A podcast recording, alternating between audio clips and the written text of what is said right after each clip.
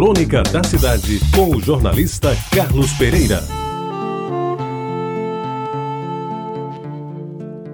Amigos ouvintes da Rádio Tabajara, ela era a menor de todas. E assim quase não aparecia porque ficava no meio das outras, todas maiores e mais frondosas. Certamente não era também a que mais dava frutos, mas os seus frutos eram os mais doces. Assim como as outras da mesma família, tinha a época certa para tudo. Depois de nascer de um caroço qualquer, crescia no seu devido tempo e anos depois já começava a frutificar. E aquelas mangueiras da Rua da Concórdia, onde nasci e vivi a minha infância, sequer sei se foram plantadas por alguns dos meus antepassados ou nasceram assim como nascem as árvores no meio do mato, sem ter dono ou patrão. Ao que eu me lembre, naquele aprazível quintal de Jaguaribe havia pelo menos meia dúzia de mangueiras. A maioria de mangas espadas aquelas que, embora fossem menores, eram mais saborosas e mais preferidas das mangas. Cada mangueira tinha o seu dono, ou melhor, tinha um coproprietário, posto que o pai e a mãe, estes sim, eram os verdadeiros donos da casa e do quintal. A mangueira que me coube, provavelmente porque os irmãos mais velhos preferiram outras, para mim transformou-se num dos mais gostosos lugares que frequentei na minha infância, aí pelos 5 até 10, 11 anos embaixo dela, em cima dela e em torno dela aconteceram tantas coisas da minha vida que difícil seria enumerá-las nesta hora desta crônica. Por isso mesmo, tento buscar na memória as melhores lembranças, algumas delas quase inesquecíveis. Foi dos galhos do meu pé de manga espada que eu me refugiei, quando depois de um mal feito qualquer me vi ameaçado de levar uma tremenda surra. E de lá só saí quando quase escuro já haviam decidido na Assembleia Familiar que eu seria condenado a mais uma pena leve, como por exemplo lavar os pratos do almoço durante uma semana inteira. Foi em cima do meu pé de manga-espada que eu descobri um ninho de cem açus que beliscava um mamão do mamoeiro vizinho e vinham alimentar os seus filhotes recém-nascidos.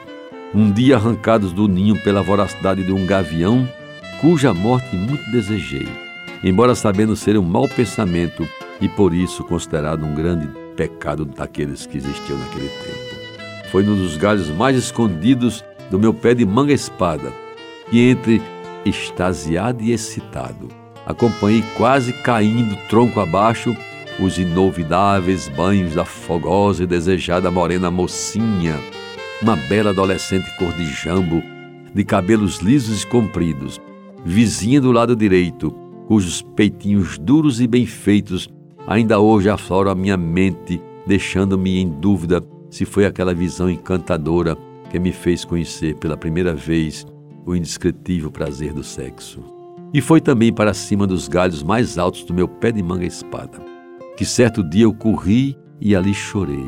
E por quanto tempo eu não sei, para não ver de perto sair o enterro do meu irmão, levado numa carruagem contratada aos seus chagas aquele homem dono da casa mortuária da Floriano Peixoto, de quem a gente corria léguas com medo que ele estivesse nos medindo para preparar o caixão. Foi daquele pé de manga-espada que caíam no tempo próprio da floração as primeiras flores que transformavam o chão num tapete cor verde e rosa, lindo de se ver, mas cheio de perigos, entre os quais destaco o tanto de bichos de pé que me enchiam os dedos responsáveis pelas melhores coceiras que já senti na minha vida. E foi, finalmente, daquele pé de manga-espada que comi com sofreguidão, talvez mais do que devia, as melhores mangas da minha vida.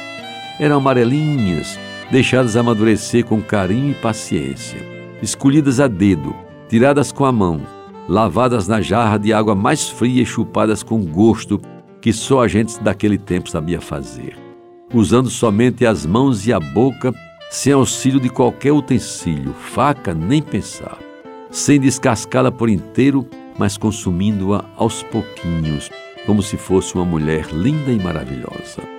Tirando-lhe a pele de dentada em dentada, sem lhe ferir a carne, comendo aos poucos, até descobrir-lhe o caroço, que depois de tão paciente e gostosa tarefa, aparecia por inteiro, branquinho, branquinho, como se lavado tivesse sido.